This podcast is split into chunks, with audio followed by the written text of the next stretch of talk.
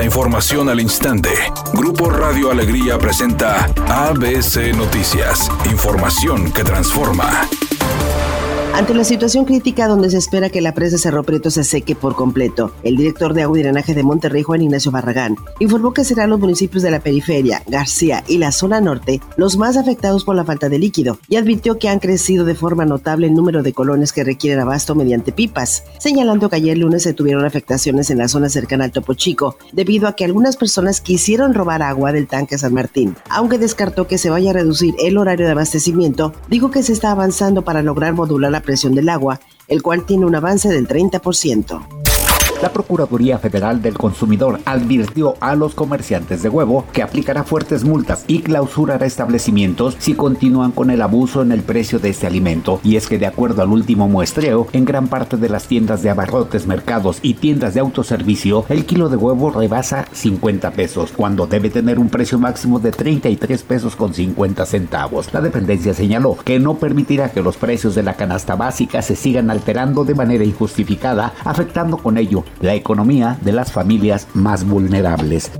El presidente de Estados Unidos, Joe Biden, al reunirse en la Casa Blanca con el mandatario mexicano Andrés Manuel López Obrador, dijo que la relación entre ambos países es fuerte y productiva, pese a las noticias que aparecen a veces en prensa. López Obrador y Biden abordan en su reunión la implementación de programas de visados temporales para migrantes, además de asuntos como la lucha contra la corrupción y la importancia de la prensa libre. Esta mañana el presidente Andrés Manuel López Obrador acudió a un desayuno con la vicepresidenta de Estados Unidos, Kamala Harris, como parte de su gira por Washington. La visita a la de la vicepresidenta ocurrió antes de reunirse con Biden y por la tarde el mandatario mexicano visitará los monumentos a Martin Luther King y al presidente Franklin Roosevelt, mientras que mañana miércoles, antes de volver a México, se reunirá con empresarios de su país y de Estados Unidos.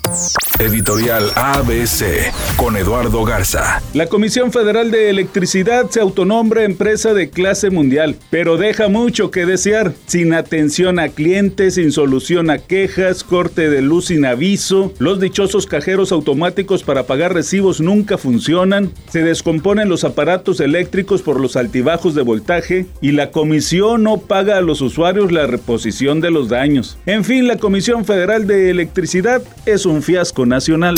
ABC Deportes informa. Finalmente la lesión de Joao Rojas sí es grave y lo alejaría hasta ocho meses. Hasta ocho meses del fútbol. Se estaría perdiendo el Mundial, el ecuatoriano, que en su prácticamente debut en casa con el equipo de los Rayados había hecho un buen partido. Viene la lesión sobre su rodilla en un recorte del ayun y tristemente queda fuera. Noticias para el Club de Fútbol Monterrey.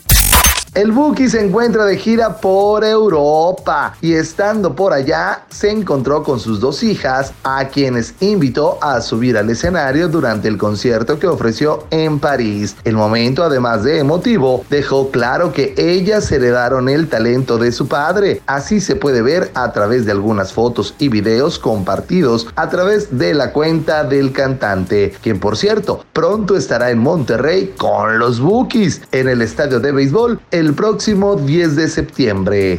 Es un día con escasa nubosidad y ambiente de bochorno. Se espera una temperatura máxima de 38 grados, una mínima de 32. Para mañana miércoles se pronostica un día con cielo despejado. Una temperatura máxima de 36 grados, una mínima de 24. La actual en el centro de Monterrey, 34 grados.